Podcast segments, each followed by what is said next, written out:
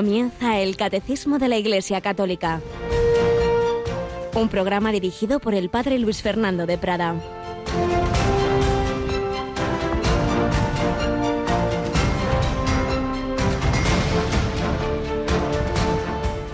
Cuando vine a vosotros a anunciaros el misterio de Dios, no lo hice con sublime elocuencia o sabiduría, pues nunca entre vosotros me precié de saber cosa alguna, sino Jesucristo y este crucificado. Alabado sean Jesús, María y José. Muy buenos días, muy querida familia de Radio María, en esta última semana de este mes de abril, en este 26 de abril. Celebramos a uno de nuestros muchos santos hispanos de un siglo en el que hubo una, eh, una auténtica eclosión de santidad y de sabiduría. Siglo poco conocido y al paso que vamos por las nuevas generaciones absolutamente desconocido, el siglo VII, en que se, se, fusionan esos pueblos de España en la fe católica y con maestros como San Isidoro de Sevilla, como sus tres hermanos, son cuatro hermanos santos, Isidoro, Leandro, Fulgencio, su hermana Florentina, San Isidoro, doctor de la Iglesia, realmente una, síntesis hizo de la sabiduría humana y divina, pero teniendo muy claro lo que acabamos de, de recordar, que la verdadera sabiduría se ha hecho carne en Jesucristo y es una sabiduría que es amor, es un amor tan grande que ha llegado a dejarse crucificar. Sigue diciendo la carta de San Pablo a los Corintios que leemos hoy en esta fiesta de San Isidoro, ninguno de los príncipes de este mundo la ha conocido esa sabiduría, pues si lo hubiesen conocido, nunca hubieran crucificado al Señor de la gloria sino como está escrito, ni el ojo vio, ni el oído yo, ni el hombre puede pensar lo que Dios ha preparado para los que lo aman. Pues esta es la sabiduría que buscó, de la que disfruta en el cielo ya, San Isidoro, la que pedimos nosotros y la que estamos meditando en todo este largo tiempo litúrgico, que en realidad son tres meses, la cuaresma, la Semana Santa y ahora el tiempo pascual, que culmina en Pentecostés. Bueno, aquí tenemos con nosotros a nuestra simpaticísima Natalia. Buenos días, Natalia. Ustedes se dan cuenta qué sonrisa, da gusto, da gusto con esta chica. Bueno, Natalia, pues hemos estado meditando en estas semanas con los ejercicios espirituales. Bueno, la primera semana de Cuaresma tuvimos charlas cuaresmales, luego en la quinta semana de Cuaresma tres tres tandas más la de reposición de madrugada, luego los ejercicios intensivos. Madre mía, no ha dado tiempo a asimilar todo eso, ¿verdad? no, no, mucho tiempo, mucha información y como saben nuestros oyentes, que pueden pedir toda esa información y todas esas tandas de ejercicios, como bien usted decía, y esas charlas cuaresmales en CDs, en pendrives y en, cualquier formato que les sea más cómodo para que puedan tenerlo, escucharlo, meditarlo y rezarlo siempre que, que quieran, padre. Así es, por eso siempre, siempre, pues por un lado, por supuesto, ya sabíais que sobre la marcha íbamos subiendo al podcast y vemos que hay muchísimas entradas para descargarlo, pero también hay quien prefiere tener en casa ese CD, ese DVD, un pendrive o todas las tandas juntas o cada una por separado. Vamos a escuchar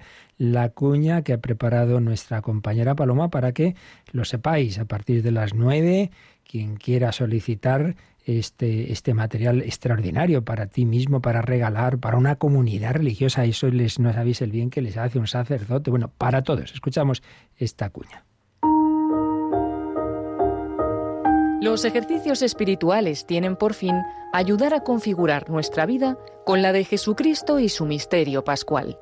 Con este fin, Radio María ha emitido en Cuaresma y Semana Santa cinco tandas de ejercicios con las que hemos profundizado en el misterio de la redención.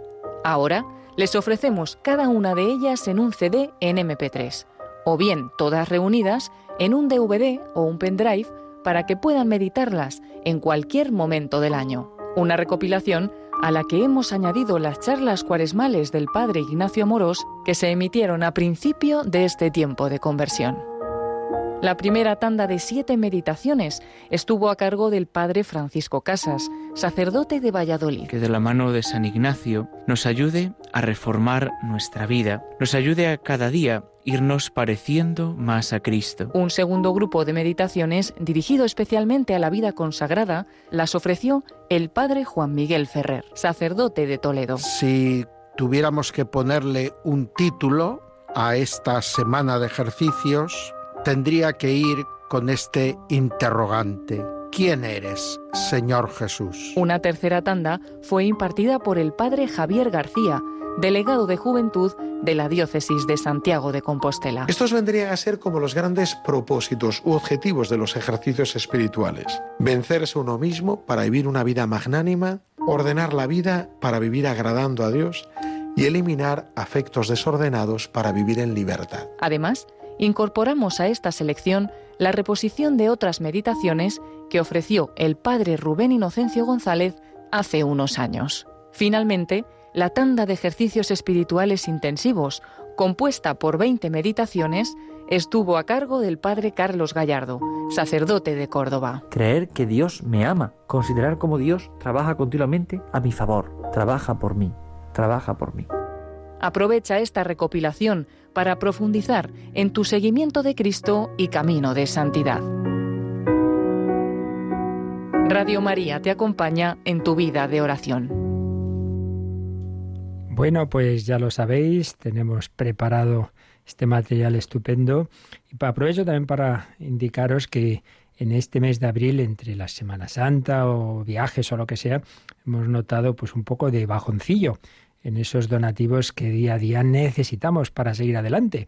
Pues mirad, el pedir este tipo de discos, ya sabéis que aquí no se vende nada, es todo, es todo un donativo lo que pedimos, pero sí os sugiero pues ese donativo un poco más generoso para que no acabe este mes de abril, este mes precisamente de la Semana Santa y la Pascua, con ese bajón, cuando justamente estamos, bueno, ya cuando se, se pueda, eso explicará, a punto de hacer una compra importante de una frecuencia que va a solucionar una serie de problemas, pero que estas cosas son carísimas. Por eso os pedimos que no os despistéis con esos donativos y además la semana que viene va a empezar la gran campaña de mayo y la maratón. Así que os pedimos intensificar, por supuesto, ante todo y sobre todo la oración, también la posibilidad de ofreceros como voluntarios, pero también esos donativos, cada uno según sus posibilidades, como siempre decimos, pero que no nos dejemos, que no olvidéis que aquí vivimos al día.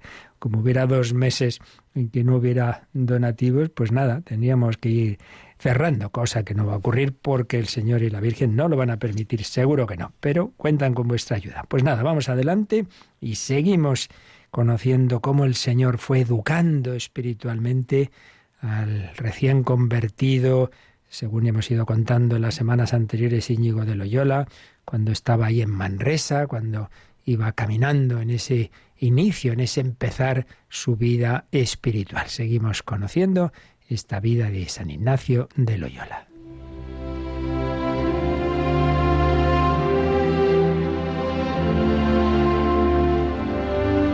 San Ignacio de Loyola. Nos habíamos quedado en esa etapa tan dura de altibajos, de desolaciones, de tentaciones incluso de suicidio. No sabía el pobre qué hacer. Estuvo unas semanas sin probar bocado. El confesor le dijo que no. Bueno, vimos como al final, obedeciendo al confesor y no volviéndose a confesar de, de pecados anteriores y pues eso, siendo humilde y confiando en el Señor, al final el Señor le quitó ya esos, pensamientos tan, tan duros, le liberó de esa etapa que le vino muy bien. Claro, todo lo que Dios permite es para nuestro bien. Le vino muy bien sobre todo para luego ser un gran maestro para los demás y por eso los últimos días resumimos, explicamos así muy resumidamente esas reglas que nos dejó en los ejercicios espirituales, pues esto, para discernir los pensamientos y sentimientos, si vienen de Dios, si vienen del enemigo, si vienen de nuestra propia cabeza alocada, unas reglas muy importantes, muy interesantes, que en otro programa Vida en Cristo las explicamos con más detalle. Bueno, pues seguimos, seguimos viendo cómo Dios le iba educando a este hombre que llevaba pues poco más de un, de un año tras su conversión en Loyola y ahora en Manresa. Y nos sigue contando en lo que llamamos su autobiografía. Algunas palabras están en un castellano clásico, yo las cambio sobre la marcha, porque dice, por ejemplo, ultra de sus siete horas de oración. Bueno, y diríamos, además de sus siete horas de oración, se ocupaba, no está mal, ¿eh? siete horas de oración, se ocupaba además en ayudar a algunas almas que allí le venían a buscar en cosas espirituales. Y todo lo demás del día que le vacaba daba a pensar en cosas de Dios de lo que había aquel día meditado o leído. Mas cuando se iba a acostar, muchas veces le venían grandes noticias, grandes consolaciones espirituales, de modo que le hacían perder mucho del tiempo que él tenía destinado para dormir, que no era mucho. Y mirando él algunas veces por esto, vino a pensar consigo que tenía tanto tiempo determinado para tratar con Dios y después todo el resto del día, y por aquí empezó a dudar si venían de buen espíritu aquellas noticias, y vino a concluir consigo que era mejor dejarlas y dormir el tiempo destinado, y lo hizo así. Bueno, pues de nuevo en este número vemos la importancia de la mm, discreción, del discernimiento, del consejo espiritual. En primer lugar, nos ha dicho pues cómo en esa etapa él unía la oración, mucha oración, lectura y meditación con el apostolado, diríamos, se ocupaba en ayudar a algunas almas que allí le venían a buscar en cosas espirituales. El apostolado alma a alma. A veces pensamos que lo que hay que hacer son solo grandes eventos, reuniones, no sé qué. Se nos olvida que al final el cristianismo se transmite corazón a corazón que los eventos son necesarios también. Una cosa no quita la otra. Pero que al final siempre es necesaria esta conversación personal. Y esto es muy de este espíritu que Dios le iba dando el saber ayudar, aconsejar, pues esto, y le iba pasando por muchas dificultades y luces de un tipo y de otro para luego ayudar a otros. Pero lo segundo que hemos visto es también muy interesante. Resulta que además de su mucho tiempo de oración, cuando se iba a acostar, de repente le venían consolaciones espirituales, entonces se acostaba tarde, entonces dormía poco. Y fijaos, uno diría, pero hombre, si eran consolaciones, serían cosas de Dios. Pues no, pues no uno puede tener unos sentimientos, uno puede tener unas supuestas luces de Dios, resulta que no son de Dios. Se dio cuenta de que eran del maligno, que eran del enemigo. Por eso es tan importante, repito, la humildad, no encabezonarse, no, Dios me ha dicho, bueno, Dios te ha dicho, o te lo ha dicho tu cabeza, o te lo ha dicho el demonio. Vamos a ver, a veces somos en esto muy autosuficientes y ese es muy mal camino. Él fue aprendiendo que no se puede uno fiar de sí mismo, por eso luego todo lo consultaba con su confesor. Así pues, discernimiento y dirección espiritual y sobre todo humildad, humildad, porque el demonio cuando una persona ya va muy adelante, la tienta no a hacer el pecado, sino bajo capa de bien, bajo capa de bien, oye, ¿qué, qué, cómo va a ser malo rezar? Pues puede ser malo, porque no es rezar, es estar dándote vueltas a tu cabeza y quitar tiempo a cosas que Dios quería. Y Dios quiere también que descansemos lo suficiente, lo, quizá menos de lo que algunos o más, hay que verlo. Y desde luego a San Ignacio le quería quitar sueño. Ah, entonces si iba perdiendo la salud y podía perder la cabeza. Me anda que no sabe el maligno. Seguimos. Y perseverando en la abstinencia de no comer carne, y estando firme en ella, se había hecho ese propósito, que por ningún modo pensaba mudarse, no pensaba cambiar ese propósito. Pero un día a la mañana, cuando fue levantado, se le representó delante carne para comer, como que la viese con ojos corporales, sin haber precedido ningún deseo de ella. Y le vino también juntamente un grande ascenso de la voluntad para que de allá en adelante la comiese. Y aunque se acordaba de su propósito de antes, no podía dudar en ello, sino determinarse que debía comer carne.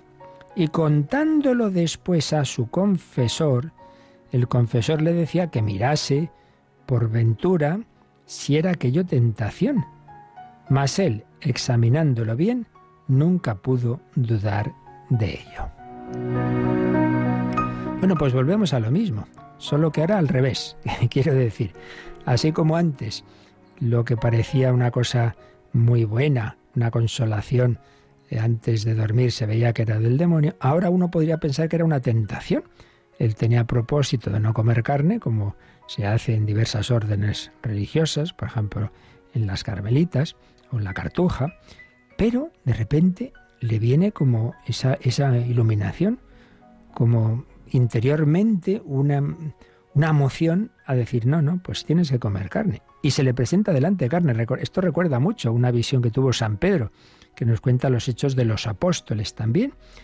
Entonces le pareció que Dios le estaba diciendo que, ya dejase ese propósito de no comer carne, que podía comerla. Entonces hace lo que siempre hacía y que siempre hay que hacer, decírselo al confesor. El confesor le dice, vamos a ver, asegúrese, asegúrese si esto es tentación o es de Dios. Y él, por mucho que lo miró, vio que sí, que era de Dios. Y en efecto, desde ese momento, no es que ya todos los días comiera carne, pero que si, surgía la cuestión, le invitaban a comer, ponían en el convento donde estaba alojado carne, pues la comía, porque ya había visto que sí, que Dios lo quería. ¿Veis? Una cosa que puede parecer un, un gusto, pues será a lo mejor una tentación. No, y es que a veces tenemos la falsa idea, muy equivocada, y muy también de los enemigos de la Iglesia, de como que la Iglesia todo lo que es placentero dice que es malo. ¿Quién ha dicho eso? De ninguna manera. Entonces, una cosa es que las cosas que son buenas en un determinado momento las sacrifiquemos, dependiendo de la gracia que por donde Dios lleva a cada uno, de su vocación, o de un determinado momento en que te puede pedir algo, pero no porque en sí sea malo y porque en otros momentos no sea bueno. Y la prueba la tenemos en que el, mejor vino en Caná fue el que dio Jesús y en que cuando hizo la multiplicación de los panes no, no fue precisamente un poquito, sino que al final sobraba de todo lo que el Señor había dado. Por eso, de nuevo, enseñanza de que hay que, cuando vamos avanzando en la vida espiritual, pues ser humildes, y saber consultar, como hacía siempre San Ignacio, no encabezonarnos, no aferrarnos a nada y estar abiertos a los caminos que el Señor nos vaya mostrando, como hizo San Ignacio, al que pedimos que interceda para que también nosotros avancemos en el camino espiritual, en el camino de la santidad.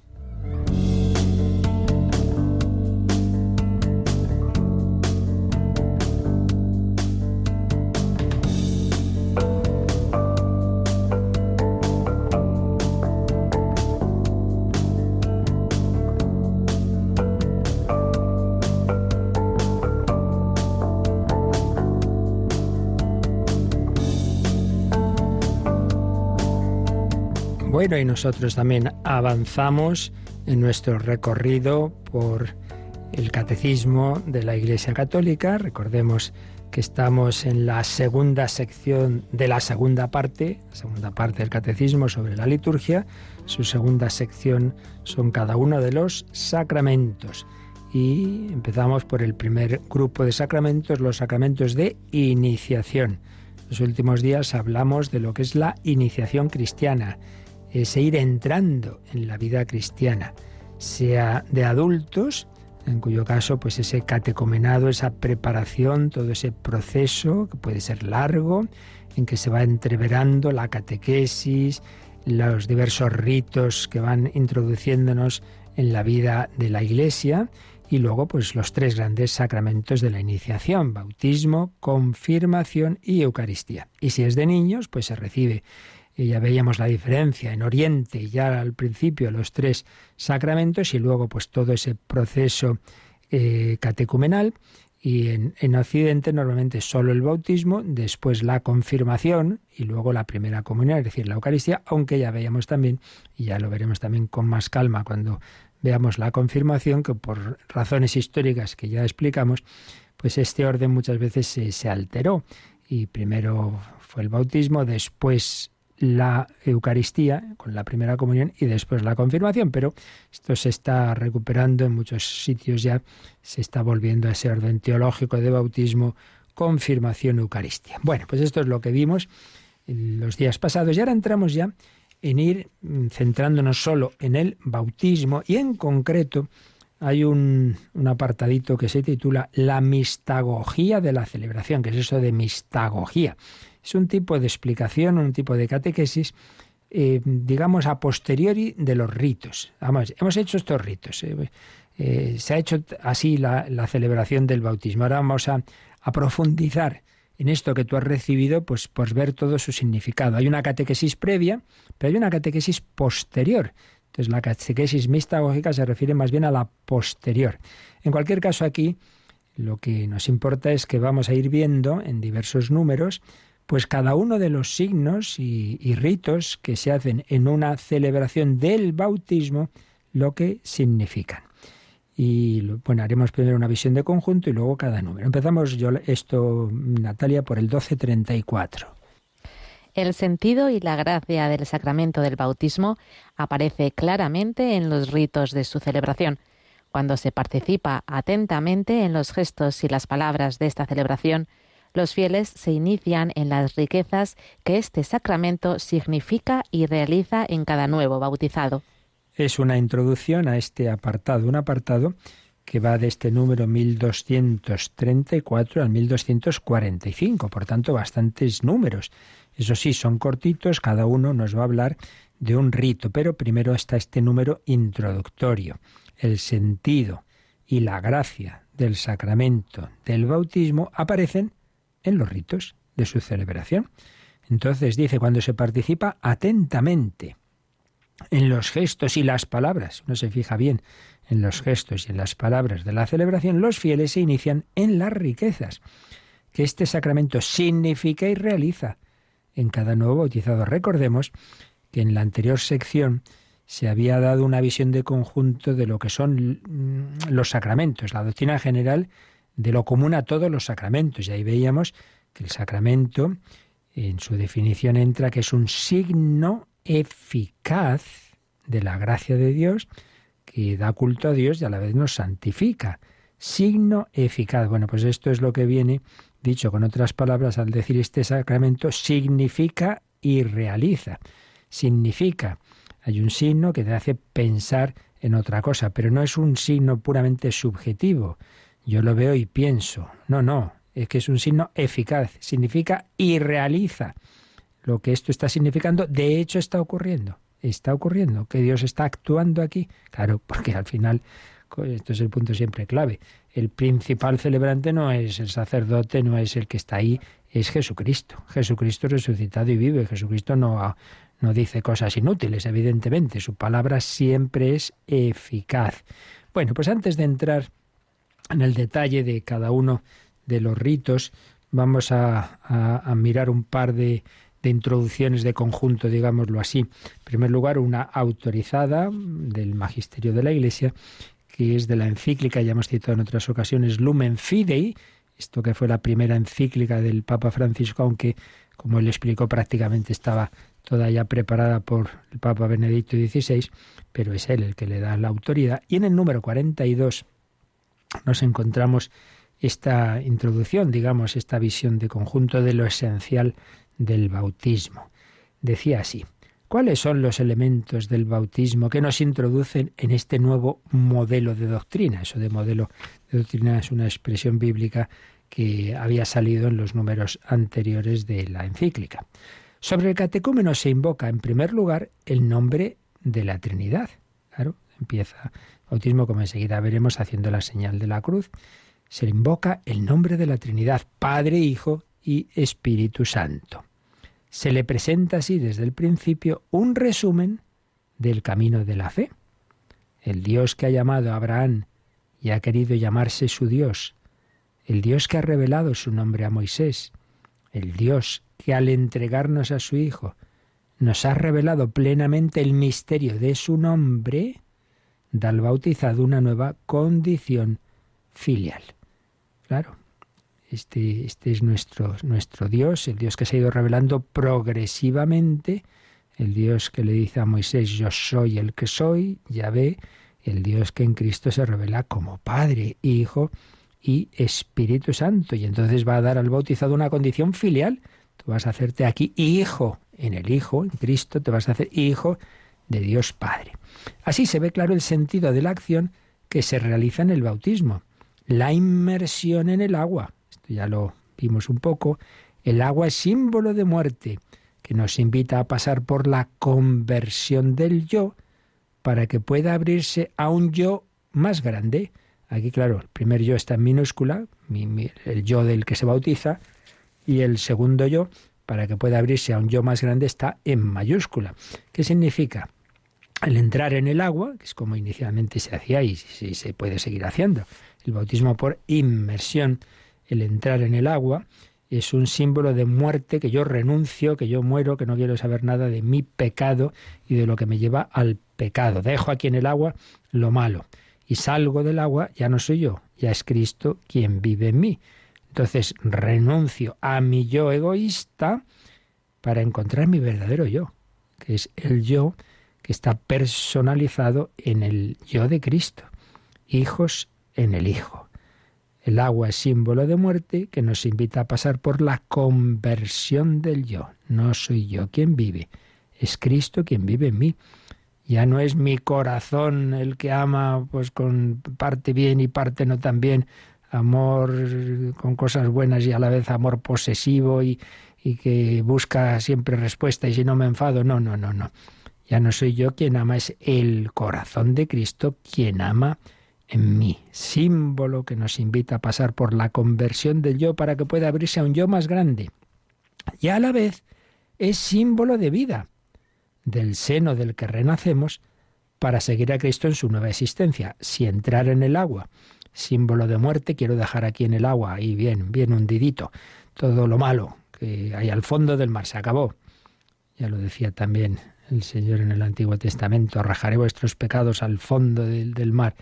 Pero en cambio salir del agua es un símbolo de la resurrección de Cristo. Entrar en el agua es símbolo de su muerte y yo quiero morir al pecado y a mi egoísmo y salir del agua es símbolo de su resurrección. Salimos de la noche al día y quiero seguir a Cristo en su nueva existencia.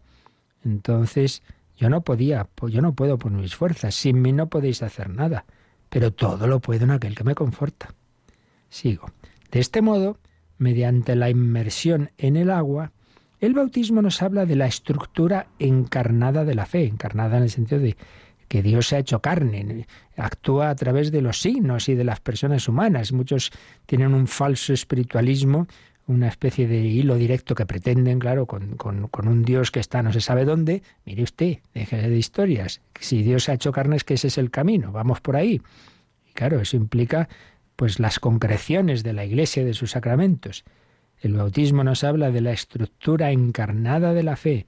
La acción de Cristo nos toca en nuestra realidad personal, transformándonos radicalmente, haciéndonos hijos adoptivos de Dios, partícipes de su naturaleza divina.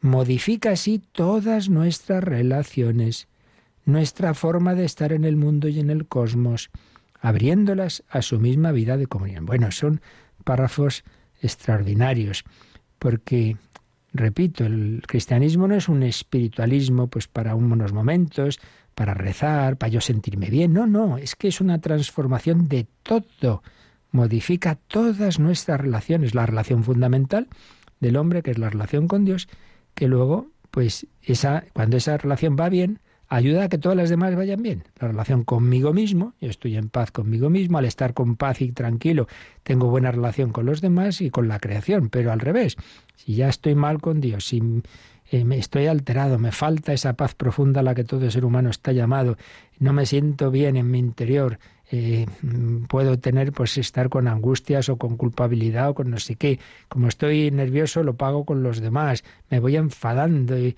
bueno, todo, todo cambia cuando estamos centrados en Dios o no. Pues el bautismo, eso, nos centra en Dios. Eh, mm, modifica todas nuestras relaciones, nuestra forma de estar en el mundo.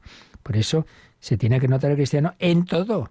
Porque si tu vida es igual a la de un pagano, solo se diferencian que el domingo vas a misa, pues no sé, algo está fallando. Este dinamismo de transformación propio del bautismo nos ayuda a comprender la importancia que tiene hoy el catecumenado para la nueva evangelización, también en las sociedades de antiguas raíces cristianas, en las cuales cada vez más adultos se acercan al sacramento del bautismo, así es. El catecumenado es camino de preparación para el bautismo, para la transformación de toda la existencia en Cristo. Un texto del profeta Isaías que ha sido relacionado con el bautismo en la literatura cristiana antigua nos puede ayudar a comprender la conexión entre el bautismo y la fe. Entonces cita aquí la famosa carta a Bernabé. Tendrá su alcázar en un picacho rocoso con provisión de agua, es una cita de Isaías. Entonces, en, esa carta, pues se veía, ¿no? Como el bautizado rescatado del agua de la muerte puede ponerse en pie sobre el picacho rocoso porque ha encontrado algo consistente donde apoyarse. Así el agua de muerte se transforma en agua de vida. El texto griego lo llama agua pistos, una palabra griega que significa agua fiel.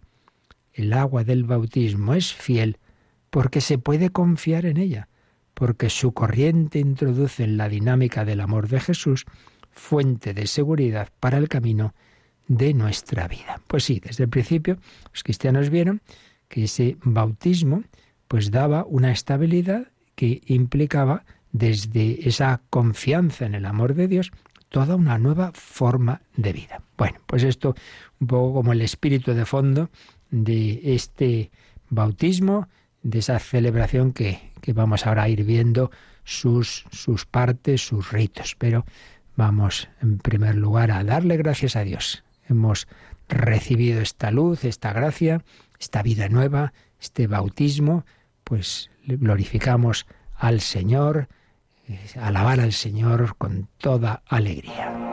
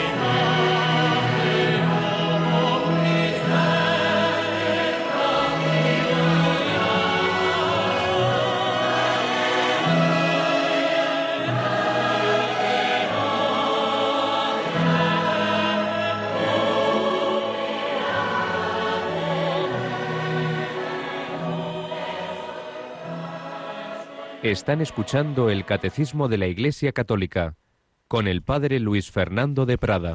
Jubilate Deo, sí, hemos sido bautizados en Cristo o alguno de vosotros os estáis preparando para serlo. Y antes de mirar cada rito concreto, damos una visión de conjunto sirviéndonos de una brita que ya hemos citado en otras ocasiones de un jesuita ya fallecido, el padre José Antonio Buenaga, que fue profesor de liturgia. Él señalaba, podíamos indicar nueve, nueve puntos, nueve momentos de la celebración del bautismo. Una de ellas, uno de estos puntos, es entre comillas negativo, en el sentido de que es la renuncia, la renuncia al mal. Dejo de mirar al mal, dejo de mirar al pecado, al demonio, al mundo, a lo que él me propone, y en cambio miro al Señor y hago mi profesión de fe. Luego hay otros dos puntos que son de preparación. Bueno, uno de ellos, la preparación es esto que digo, negativo, la renuncia, pero otro es preparación de las personas en el sentido de que se hace un exorcismo y una unción y luego la preparación del agua, como bendiciéndola.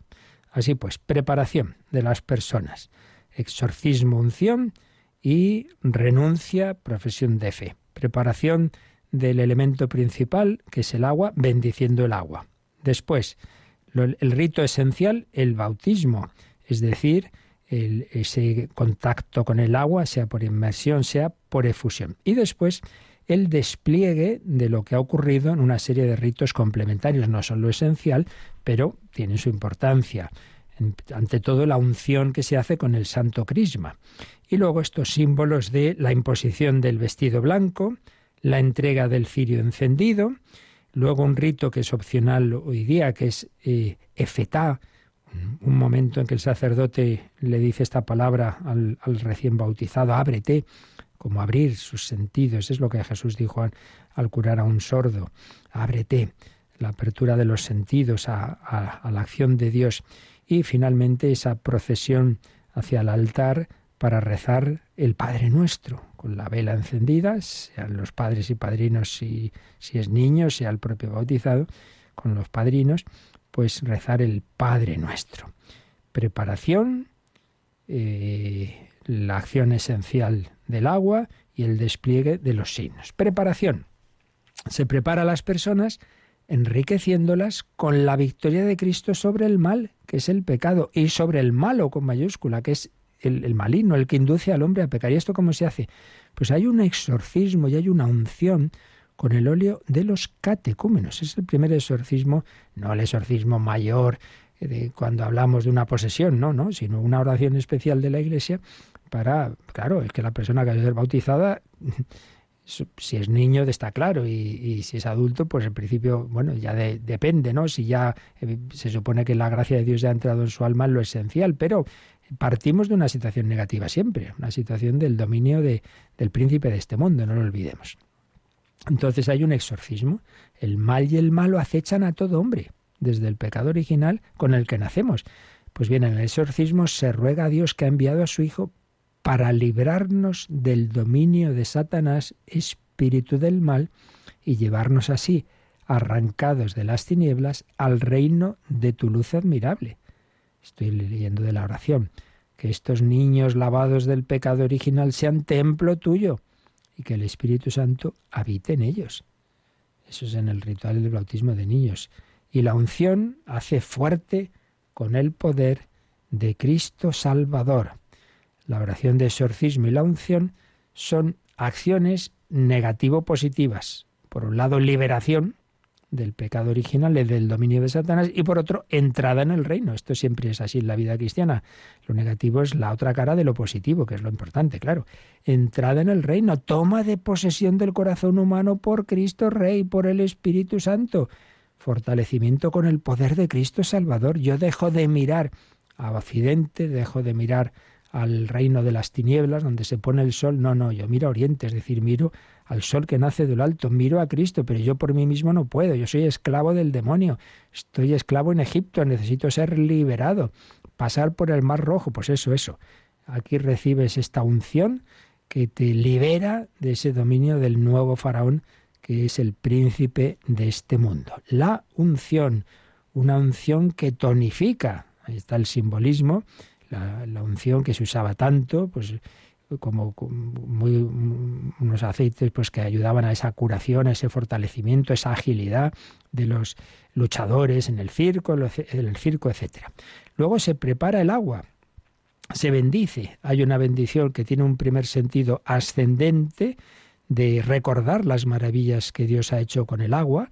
En los orígenes del mundo, el Espíritu de Dios pues estaba soplando sobre las aguas, se habla de las aguas del diluvio, de las aguas del Mar Rojo, el agua del Jordán, en el que fue bautizado Jesús, el agua y sangre que sale de su costado abierto, una bendición ascendente. Esto ya en su día explicamos la diferencia, los tipos de bendiciones. Y bendición descendente es pedir a Dios que bendiga, que de esa consagración especial al agua, que esta agua reciba por el Espíritu Santo la gracia de tu unigénito para que el hombre creado a tu imagen y limpio en el bautismo muera al hombre viejo y renazca como niño a nueva vida por el agua y el espíritu. Entonces el celebrante toca el agua con la mano derecha y continúa la oración, que el poder del Espíritu Santo por tu Hijo descienda sobre el agua de esta fuente, para que los sepultados con Cristo en su muerte por el bautismo resuciten con él a la vida. Tenemos también la renuncia y profesión de fe. Eh, si es el adulto, el mismo, y si no, padres y padrinos, eh, que renuncias a Satanás, sí renuncio, a todas sus seducciones, sí renuncio, crees en Dios Padre, sí, creo, crees en, etcétera. Una renuncia al mal y al malo como consecuencia de esa gracia de la unción y esa profesión de fe, que no es una mera enumeración de verdades, sino que es yo me fío, yo me apoyo en Dios Padre, en Dios Hijo y en Dios Espíritu Santo. Entonces llega ya el momento central se dice el nombre, Juan, María, yo te bautizo en el nombre del Padre y del Hijo y del Espíritu Santo, el agua de Cristo que sepulta al hombre viejo en esa situación en la que habíamos nacido y hace surgir al hombre nuevo que nace del bautismo en el nombre, en el ámbito, en el poder del Padre y del Hijo y del Espíritu Santo. Yo te consagro, yo te empapo de Dios Padre, Hijo y Espíritu Santo, yo te sumerjo en ellos, en la Santísima Trinidad entra una persona en la iglesia y salen cuatro, porque sales con el Padre, el Hijo, el Espíritu Santo en tu alma. Y luego el despliegue de símbolos posteriores, pues una auténtica cascada de símbolos que sugiere lo que ha ocurrido. La unción con el crisma, ese es otro, otro aceite sagrado. El crisma viene de, la, de Cristo, Cristo que significa ungido. Y es que el bautizado es otro Cristo. Y Cristo es sacerdote, profeta y rey. Y la oración hace alusión a eso, a que por el bautismo quedamos unidos a Cristo cabeza, que es sacerdote, profeta y rey. Por tanto, el cristiano es un ungido, un Cristos, un Cristóforo, Christopher, Cristóbal es un, un ungido que es sacerdote, profeta y rey. Unción con el crisma. Vestido blanco, el símbolo de lo que ha ocurrido en el alma. Ahora ya eres nueva criatura, has sido revestido de Cristo. Lo interior se simboliza en el cambio de vestido exterior. La entrega de la luz del cirio pascual, símbolo de Cristo resucitado, se enciende la vela, las velas de padres, de padrinos. Toma, y, a, este, y a este bautizado eh, pero a los padres y padrinos os, toca acrecentar esta luz por la formación cristiana de este niño. Efetá, el celebrante toca los oídos y los labios del neófito para abrirle los sentidos interiores del corazón, para que, si es un niño, pues a su tiempo escuche la palabra de Dios. Si es adulto, pues ese proceso catecumenal ya se ha ido haciendo, este, este rito también. Y por fin la marcha procesional al altar, donde eh, se, se reza el Padre nuestro. Ha sido hecho Hijo de Dios. Bueno, una maravilla, como veis, un proceso eh, que descubre al bautizado como un hombre liberado del mal y del malo, confesante y confiado a Dios Padre, Hijo y Espíritu Santo, partícipe de la muerte y resurrección de Cristo, presagiadas en la historia salvífica del agua, ungido en el ungido con mayúscula, Cristo en el Cristo, miembro del pueblo mesiánico. Esto es otro aspecto importante, no es un tema individualista. Entras en, en el cuerpo místico, entras en la iglesia, el pueblo de los ungidos, sacerdotes, profetas y reyes. Criatura nueva. Por eso revestido de Cristo con esa vestidura blanca, hijo de la luz, con el corazón abierto a la escucha de la palabra y a la alabanza de Dios, orientado a los demás sacramentos que van a venir o inmediatamente o, un tiempo después de iniciación, confirmación y Eucaristía. Ha recibido la gracia de Dios que es un don, pero un don es también una tarea, porque este talento implica la responsabilidad de padres y padrinos en el primer momento, si es un niño, y del propio neófito, de ir profundizando en esa vida que ha recibido y que esa semilla pues vaya creciendo, vaya creciendo, vaya desarrollándose. Bueno, pues esto es lo que ya a partir de, de mañana, si Dios quiere, aquí lo hemos hecho así en conjunto, una visión rápida, pero ya a partir de mañana veremos cada uno de los símbolos de, estos ritos que se hacen en esta celebración. Pero así ya hemos visto su, su visión de conjunto, pues esta maravilla que no somos conscientes de lo que recibimos ahí, de esa incorporación a través de nuestro Señor Jesucristo muerto y resucitado, es entrar en la Santísima Trinidad, ese vivir en Dios y en consecuencia,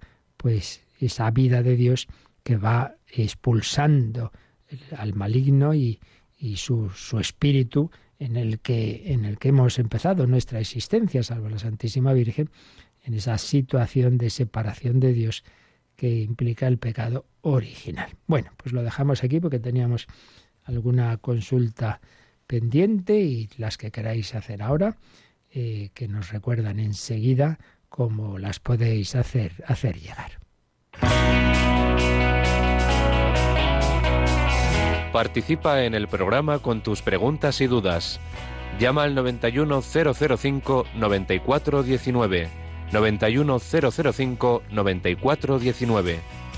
Puedes escribir un mail a catecismo arroba radiomaria.es o escribirnos un mensaje al teléfono de WhatsApp 668 594 383 668 594 383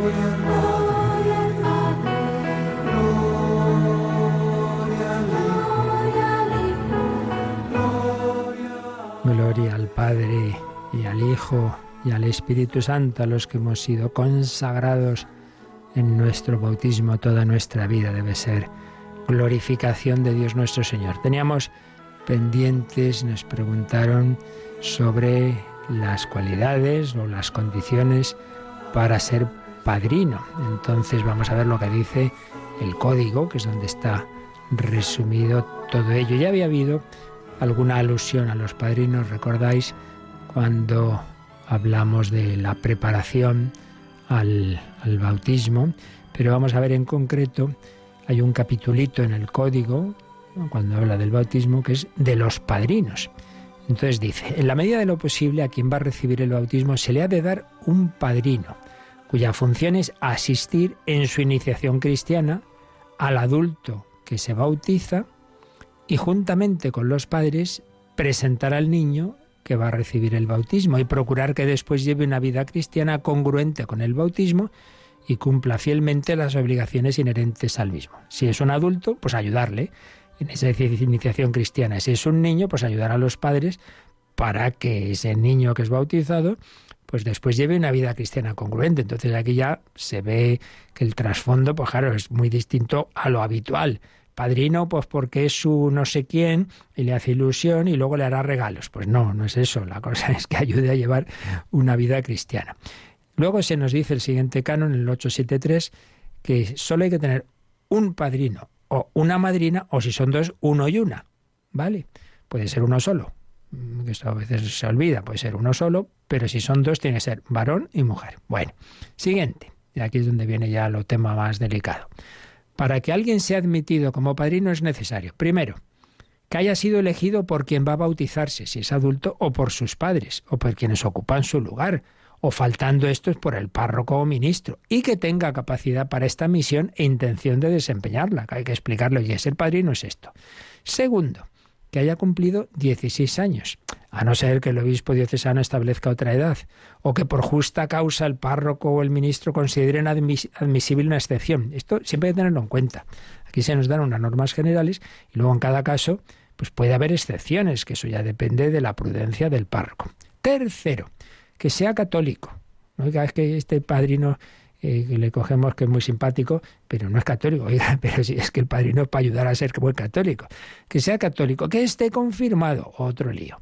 Ah, es que este no está confirmado. Vuelvo a lo de antes. Aquí yo digo, lo que dice el código, las normas generales. Puede haber excepciones, pero esta es la norma general. Sea católico, que esté confirmado, que haya recibido ya el Santísimo Sacramento de la Eucaristía, o sea, que haya hecho la primera comunión.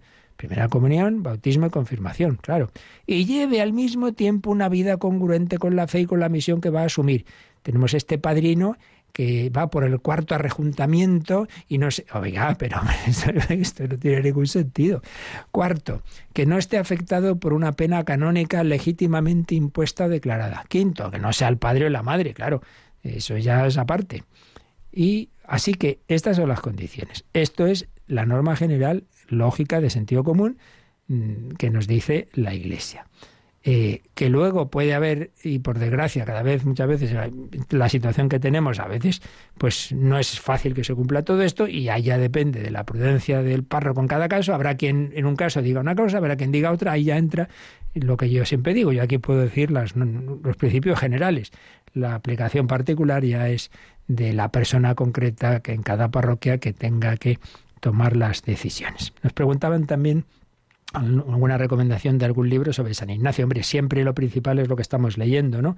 La autobiografía, así llamada autobiografía, ese texto que hay muchas ediciones populares, eso en cualquier sitio lo puedes encontrar. Y, luego después, eh, y el que yo estoy aquí, he citado bastantes veces, que la verdad es que es una, una maravilla, es esta obra de, del padre que ya falleció, José Ignacio Tellechea y Dígoras, Ignacio de Loyola solo y a pie. Es historiador, entonces da el contexto histórico, y eso es bonito y, lo sitúa muy bien. A veces uno puede decir, ay, se entretiene demasiado en esto, pero eh, la verdad es que está escrito con muchísimo gusto y, ayuda a entrar en el espíritu de San Ignacio. Ignacio de Loyola solo y a pie de José Ignacio Tellechea y Dígoras. Y hombre, si uno quiere una cosa muy profunda, muy a fondo, con, con, muchos detalles, la gran obra es la del padre Ricardo García Villoslada, también fallecido, que era jesuita, eh, y es la nueva biografía de San Ignacio en, en la que es un tocho de estos ya gordos, ¿verdad? Y esa es una joyita.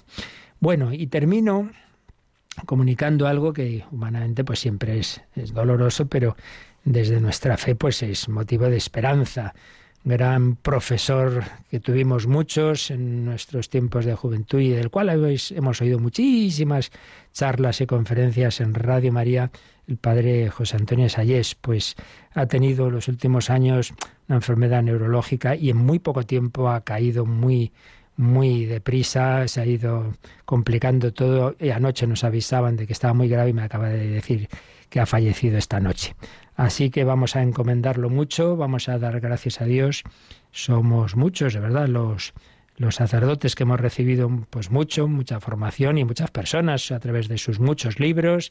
Un hombre que sabía mucho, pero a la vez comunicaba muy bien, eh, transmitía muy bien y tanto por escrito como en las, en las charlas, que repito, hemos podido disfrutar de muchas de ellas en la lo seguiremos haciendo, claro, tenemos pendiente, como tantas cosas que no nos da la vida, pues revisar muchas de ellas, porque claro, son coloquiales, en contextos a veces no determinados, a veces no se oyen bien, hay que quitar cosas pues que son de ese momento, etcétera, pero seguiremos explotando ese, ese filón que hay otras sí que, las hemos oído y las seguiremos oyendo pronto, a ver si, si hoy queda algún hueco uno de estos días, pues eh, podremos emitir alguna de ellas también en recuerdo al Padre José Antonio Salles. Pues os lo recordamos, os pedimos esa oración para que una de las cosas de las que escribió bastante, tiene algún libro sobre el más allá, pues que eso, que contemple cara a cara a ese Jesucristo al que él sirvió y también os recuerdo que, tenemos esa preparado esa recopilación de todas las tandas de ejercicios que hemos tenido en Cuaresma y Semana Santa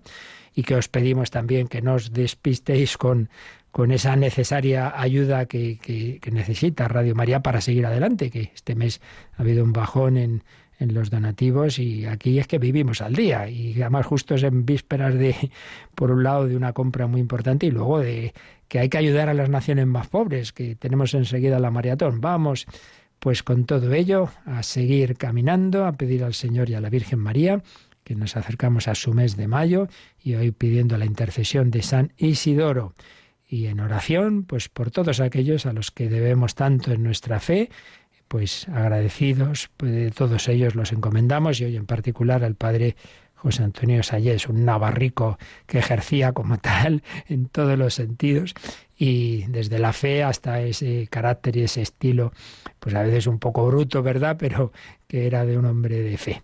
Pues pedimos al Señor su bendición. La bendición de Dios Todopoderoso, Padre, Hijo y Espíritu Santo, descienda sobre vosotros. Alabado sea Jesucristo.